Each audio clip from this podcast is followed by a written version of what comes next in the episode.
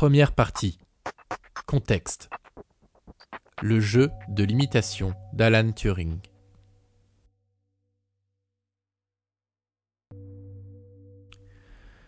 Les relations entre les ordinateurs et la pensée hantent l'informatique depuis ses débuts. Publié en 1945 par l'ingénieur Vannevar Bush, l'article As We May Think, ou Comme nous pourrions penser, envisage sous forme de fiction que des appareils puissent augmenter les capacités intellectuelles pour éviter à l'humanité de basculer dans un conflit nucléaire meurtrier.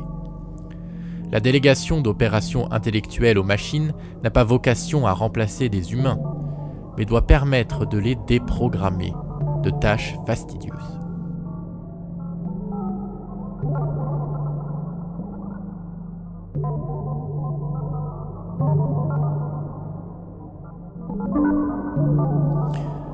Bush dit Un mathématicien n'est pas un être humain qui peut facilement manipuler des chiffres. Il n'est pas non plus une personne qui peut facilement résoudre des équations.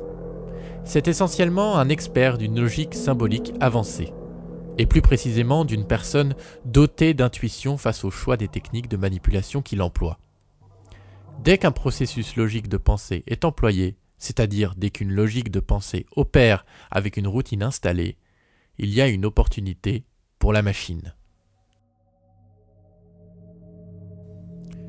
En associant la notion d'intelligence à la sélection et à l'intuition, et non pas au traitement d'informations, Venevar Bush entrevoit des questions qui seront prolongées par le mathématicien Alan Turing.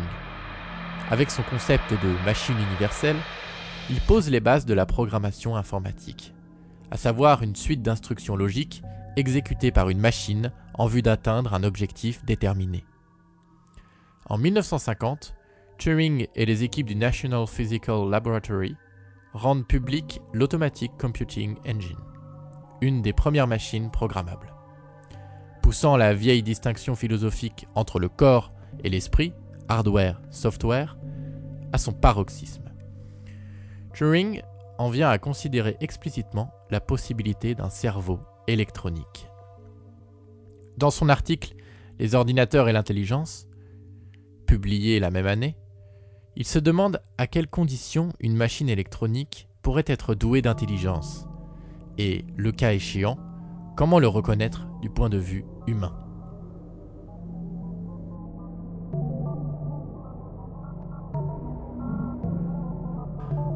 L'apport théorique de Turing consiste alors à remplacer la question les machines peuvent-elles penser par un ordinateur peut-il tenir la place d'un être humain dans un jeu basé sur l'imitation.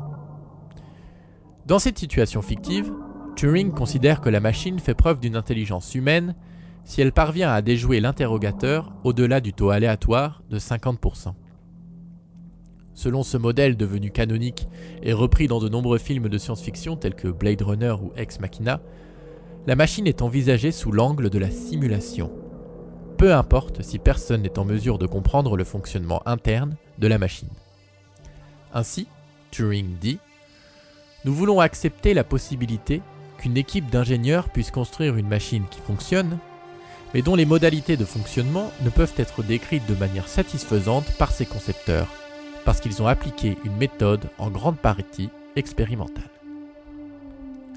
La prise de distance avec l'intelligibilité d'un système technique au bénéfice de son efficacité fait écho au champ de la cybernétique, dont les principes ont déterminé de nombreux systèmes contemporains de calcul, d'interface et d'interaction mis en œuvre par des ingénieurs et ingénieuses et des designers et designeuses.